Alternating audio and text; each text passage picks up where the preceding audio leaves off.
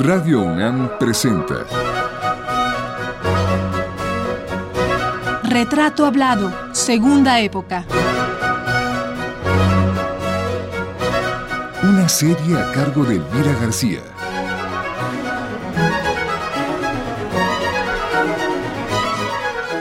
Néstor López Aldeco, segunda parte.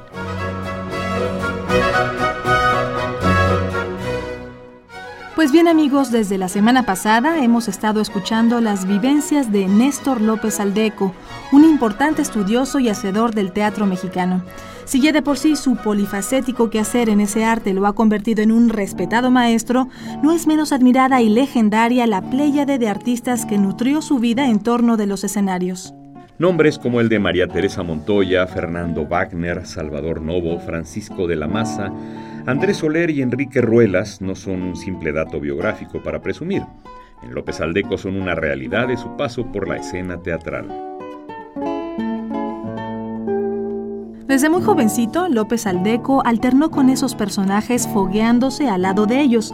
Ya él nos ha contado que fue en la escuela primaria que vio por primera vez una obra de teatro y que todavía siendo un puber a punto de ir hacia la adolescencia, actuó haciendo pequeños papeles en la compañía El Mundo Fantástico de Enrique Alonso, quien años después ingresaría a la televisión comercial a hacer su famoso programa Teatro Fantástico, en el cual también se iban a formar actrices como María Rojo.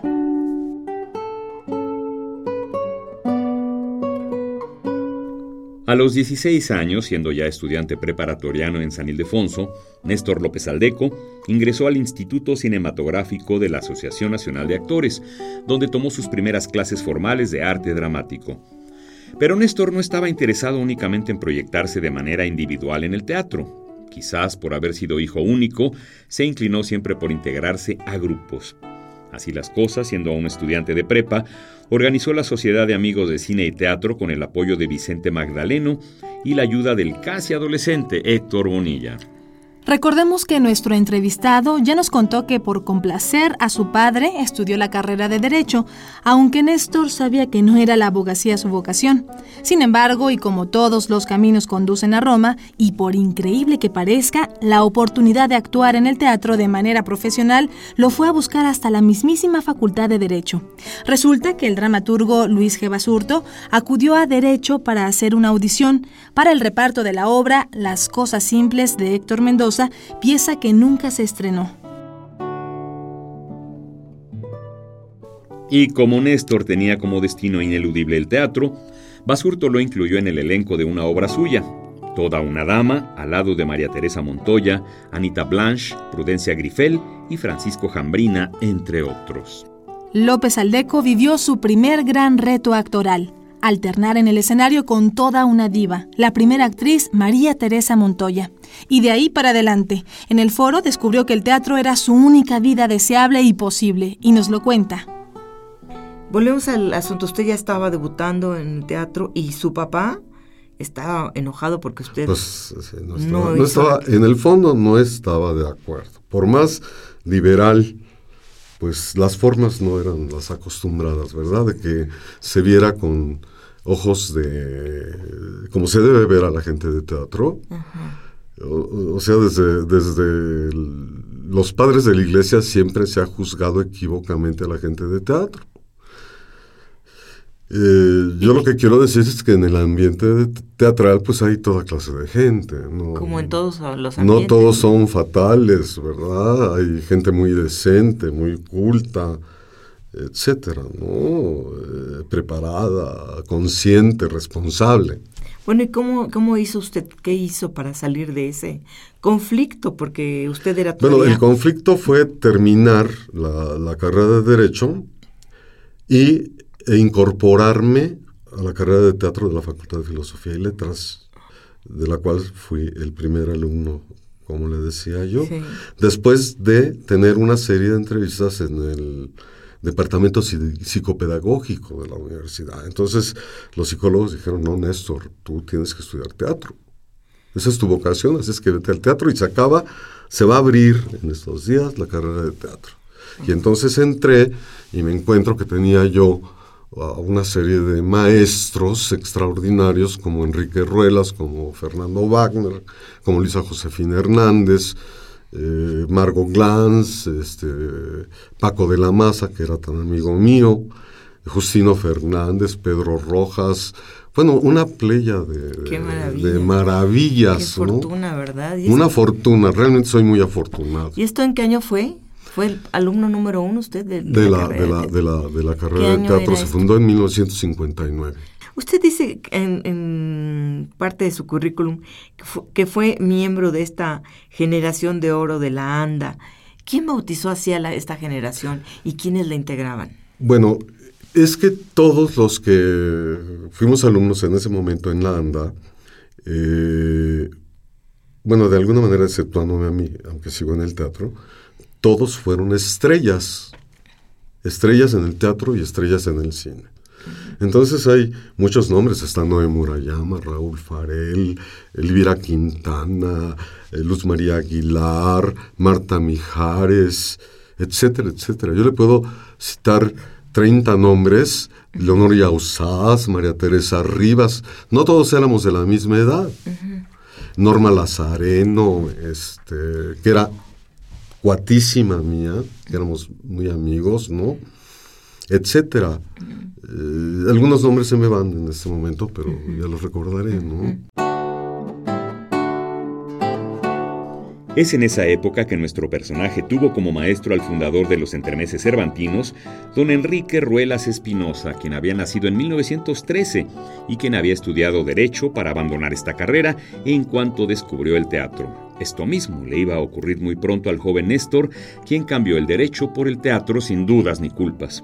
Con los años, Néstor y Ruelas habrían de encontrarse y alternar como profesores en la Facultad de Filosofía y Letras de la UNAM. El maestro Ruelas fue uno de los fundadores del Colegio de Teatro de esa facultad. Falleció en 1987. Otra influencia determinante de Néstor López Aldeco, no solo en el aspecto actoral, sino sobre todo en la dirección de escena, fue Fernando Wagner, quien habiendo nacido en 1906, desde joven abrazó la carrera teatral. Hizo estudios en la Universidad de Berlín, donde tuvo como maestros a Max Reinhardt y Leopold Gessner. En 1955 se graduó como maestro en letras en la UNAM. Tan determinante como Wagner fue Salvador Novo en la vida de Néstor López. Al igual que Ruelas y Néstor, Novo estudió Derecho en la UNAM. Nacido en 1904, don Salvador Novo fue profesor de la preparatoria, del conservatorio y de la Escuela de Arte Dramático de Limba. El maestro consideró siempre a López Aldeco uno de sus discípulos y amigos más entrañables. De estos maestros que tuvo Fernando Wagner, Salvador Novo, Andrés Soler, el maestro Ruelas también, ¿quién de ellos o quiénes de ellos le dejaron una huella importante en su vida? Pues yo le podría decir que todos me dejaron marcados. Por ejemplo, Luisa Josefina es uno de los personajes más impresionantes que he conocido en mi vida, con un dominio de la teoría y composición dramática, que cuando yo fui su alumno, eh, realmente redondeé mi conocimiento alrededor del teatro por ejemplo, Luisa Josefina, el maestro Wagner, que era, bueno, pues la bondad personificada, este, escondido en una máscara de teutónica, así que es que regañón, pero era verdaderamente la bondad personificada, el maestro Ruelas tan cariñoso, del cual fui ayudante más de 10 años, porque no me quería soltar. Yo ya era titular de mi materia, de dirección y él quería que siguiera yo ayudándolo. ¿Y Salvador Novo? Don Salvador Novo, independientemente de que fue mi maestro, pude cultivar con él una amistad muy cariñosa. Él extrañamente tuvo conmigo una relación muy paternal, yo siempre lo he dicho, porque hay este, comentarios y visiones acerca de Novo pues terribles que yo no comparto porque conmigo era absolutamente paternal. Era un hombre que me invitaba a la capilla, me hacía que me sentara en el patio de la capilla junto a él y me leía sus textos. O me decía, Néstor, quiero que me acompañe al teatro. Y iba yo con él y lo llevaba al teatro. Y es más, una buena cantidad de universitarios entre ellas las Galindo, por ejemplo, eh, el propio Monsiváis, etcétera, todas esas gentes, eh, Gurrola, tuvieron acercamiento al maestro Novo por la amistad que yo guardaba con él. Ah, usted fue de alguna forma la el puerta. puente, el puente. Ajá. Muy El bien, puente. Qué importante.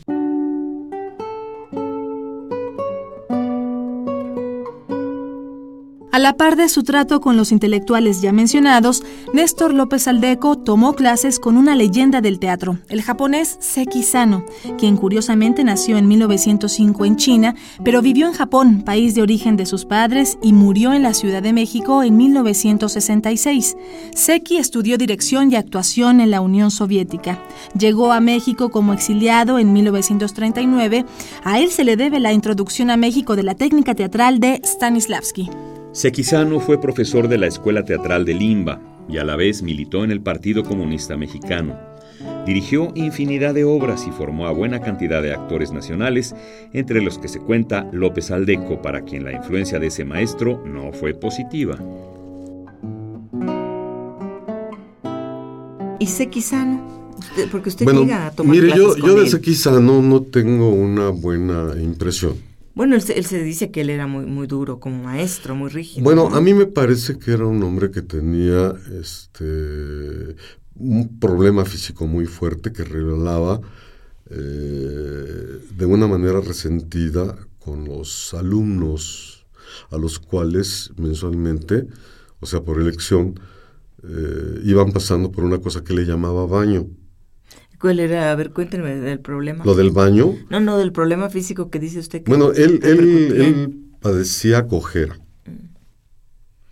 Y desde luego era un hombre que no... de- Que no se japonés, sentía muy seguro, era pues. japonés, y que se radica aquí en México y este y eh, pretende eh, traer el método este, de Stanislavski, él eh, se decía alumno de Stanislavski, pero yo creo que aplicaba el método de una manera muy, muy personal, no, no muy fiel, o sea, digamos, adaptada al ambiente mexicano. Y en un determinado momento podría ser, podía ser de una crueldad excesiva con sus alumnos y podía provocar que miedo escénico entre los que estaban estudiando o a veces hasta el suicidio. Ay, qué horror. ¿Llegó a suceder? Sí, ¿En caso de quién? pues el caso, por ejemplo, de una directa, de una extraordinaria actriz que terminó suicidándose, que fue María Douglas. ¿Usted cree que hay una relación Yo directa? creo que por ahí viene la Aunque por cosa. ahí se decía más bien el asunto del alcohol en María No, no, Douglas. no, no. Bueno, ese era otro de los romance, problemas ¿no? por los que salió. Este, pero yo creo que la influencia de, de, de Seki fue eh, fuerte en el caso de María Douglas. Y así hay varios casos.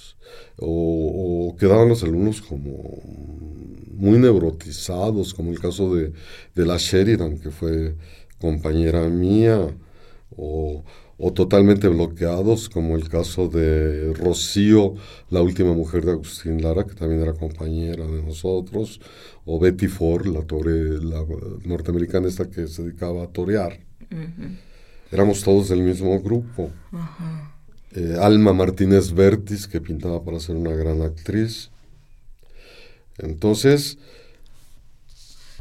Eh, no, no hay tal... Bueno, siempre se bueno, hay, hay- bueno, eh, generalmente luego hay leyendas, Sí, claro, sí. ¿verdad? Alrededor de ciertas personalidades. Afortunadamente, porque, bueno, tampoco se puede andar cargando con cosas negativas. ¿verdad? Claro. Oye, ¿cómo era eso del baño? El baño era eh, eh, la elección de un alumno que, o sea, previamente ya se había condicionado a, a los alumnos para que atacaran al, al que iba a ser víctima ese día. Y entonces cada uno de los alumnos, obviamente, por eh, la comunicación que tenían con Seki o el miedo, o lo que se le llame, eh, daban opiniones eh, terribles en relación al que estaba sufriendo el baño. Y el baño terminaba en, toma tus cosas y te vas. Entonces, claro, este, pues la salida de ese lugar para algunos era el fin y si era, no era un juego, era, era, era una realidad de que los echaban del grupo. Los echaban de la, de la academia que tenía Seki arriba de lo que era el cine Chapultepec. Entonces dice usted que esta crueldad influyó para que muchos de los que salieron ahí pues no regresaran al teatro jamás tronaron en el teatro o quedaron en el teatro pero en condiciones muy este choqueados. muy choqueados o sea eh, muy mal.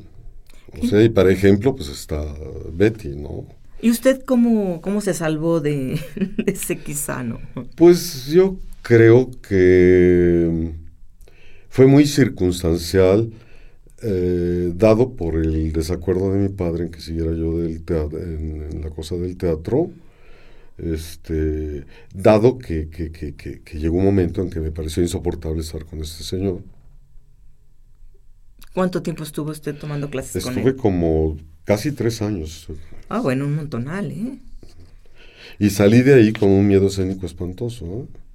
que después logré dominar a través de la cátedra. ¿Ah, sí? Sí, yo, yo, cuando comencé a estudiar teatro me dijeron, te vas a morir de hambre. Entonces le dije a mi papá, eh, oye papá, pásame un dinero porque me dijeron que me iba a morir de hambre. Pues en la carrera de teatro, o sea, de alguna manera tienes razón, pero pásame un dinero para que haga yo un negocio. Entonces fundé una preparatoria, eh, para la cual alquilé un edificio, contraté a los maestros, los mozos, compré las bancas, etcétera, todo. Y ahí comencé a superar el miedo escénico en que había caído después de las clases de, de Sequizano. Dando clases, usted. Dando clases. Pero no de teatro, de otro. No, dando clases de literatura. Daba literatura y extrañamente daba historia y este, tuve un primer grupo maravilloso, nos sacamos el primer premio de historia en Incorporadas, el premio nacional de historia con trabajo a Morelos.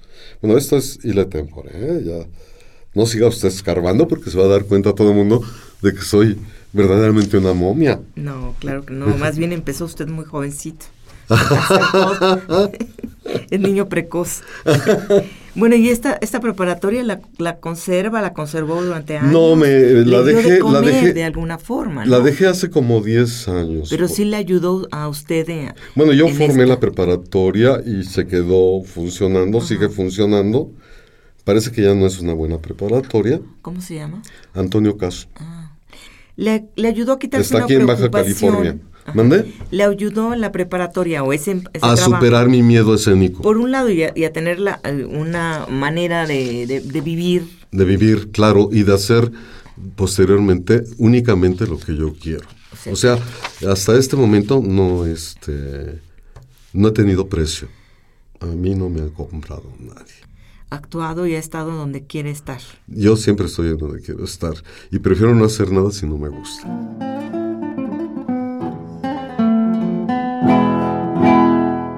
Como nos lo ha dicho en cierta forma a causa de Sequizano, Néstor López Aldeco toma distancia de la actuación y se va a fundar una preparatoria pero su interés por la dramaturgia y la dirección actoral lo devuelve al carril del teatro y a la Facultad de Filosofía y Letras, donde, según han documentado cuidadosamente las investigadoras Elizabeth Chabelas Murrieta y Dulce Viviana Rivera Chino, desde 1934 el maestro Fernando Wagner impartía un curso relacionado con el arte dramático. Ellas dicen que ese hecho ocurrió el 30 de agosto de ese año. Y a propósito de cómo se fue creando el Colegio de Teatro de la Facultad de Filosofía y Letras, Elizabeth Chabelas y Dulce Rivera documentan lo siguiente.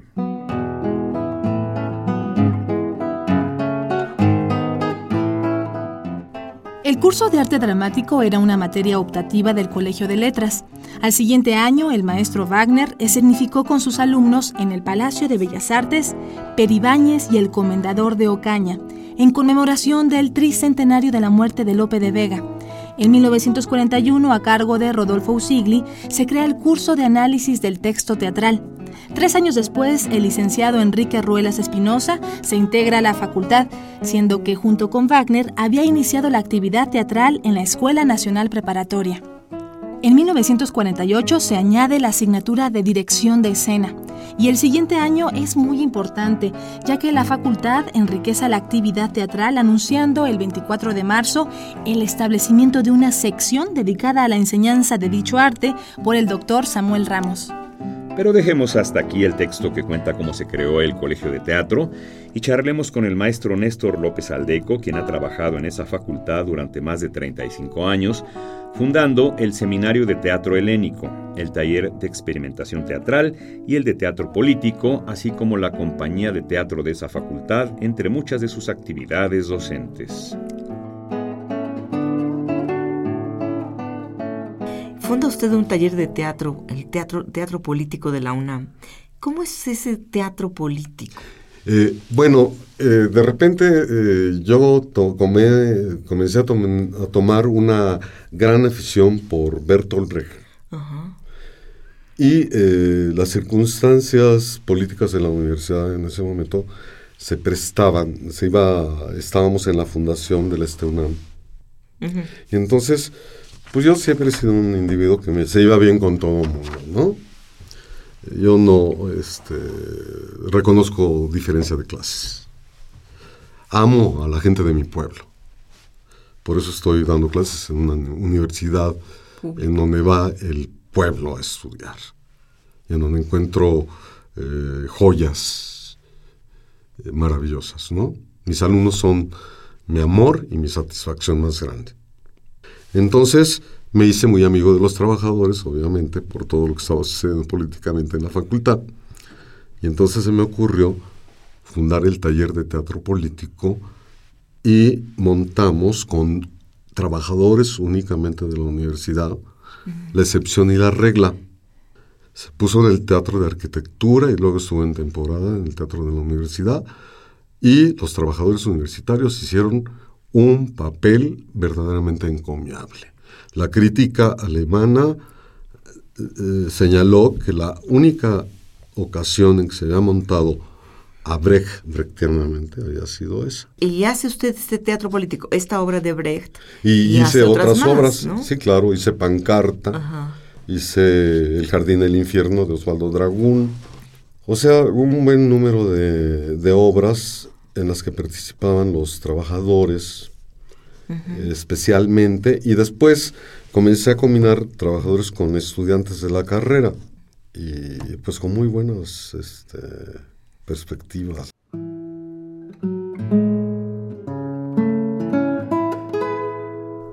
Néstor López Aldeco estudió la licenciatura y alcanzó la maestría en literatura dramática y teatro en la UNAM. Actualmente imparte cátedras de historia del teatro clásico, medieval y renacentista, así como dirección escénica. Le toca también esa época fundar el taller de, o, contribuir a la fundación del taller de teatro experimental, ¿no? bueno, fundamos en la facultad, el, seminario. El seminario. El seminario de teatro experimental con el maestro Wagner. ¿Y cuál es su propuesta dramatúrgica o actoral para, para gente, por ejemplo, que no, como usted decía, los trabajadores, que no son, lo suyo no es hacer teatro, ellos trabajan. Pero yo ¿Cómo motivarlos a hacer Bueno, yo creo que, es inherente al ser humano la sensibilidad. Y es inherente en el ser humano el gusto por eh, el teatro, por la, representación, por el espectáculo en sí, ¿no? Eh, yo creo que todo el mundo lleva un, un actor escondido. Entonces, si uno provee el ambiente, los provee del ambiente adecuado para que puedan desarrollar ese tipo de habilidades, las desarrollan. O sea, todo, todo es, bueno, debe haber desde luego este, pasión y sensibilidad. O sea, que luego dan eh, como foco en una afición y después de la afición se vuelve una vocación verdaderamente. O sea, ese taller de teatro político, por ejemplo, fue muy fructífero porque todos estos eh, trabajadores, después de ese grupo, no se quedaron ya en trabajadores, se, se pusieron a estudiar carreras universitarias. Entre ellos está Ruth Pesa López, mm. que ahora es abogado y sigue trabajando en la facultad.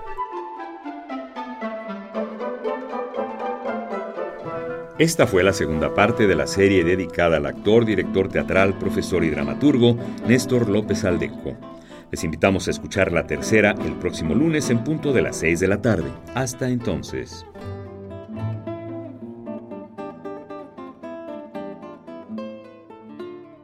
Participamos en este programa en la grabación Miguel Ángel Ferrini, montaje de Miguel Ángel Mendoza, en la producción Isela Villela, voces de Juan Stack y María Sandoval.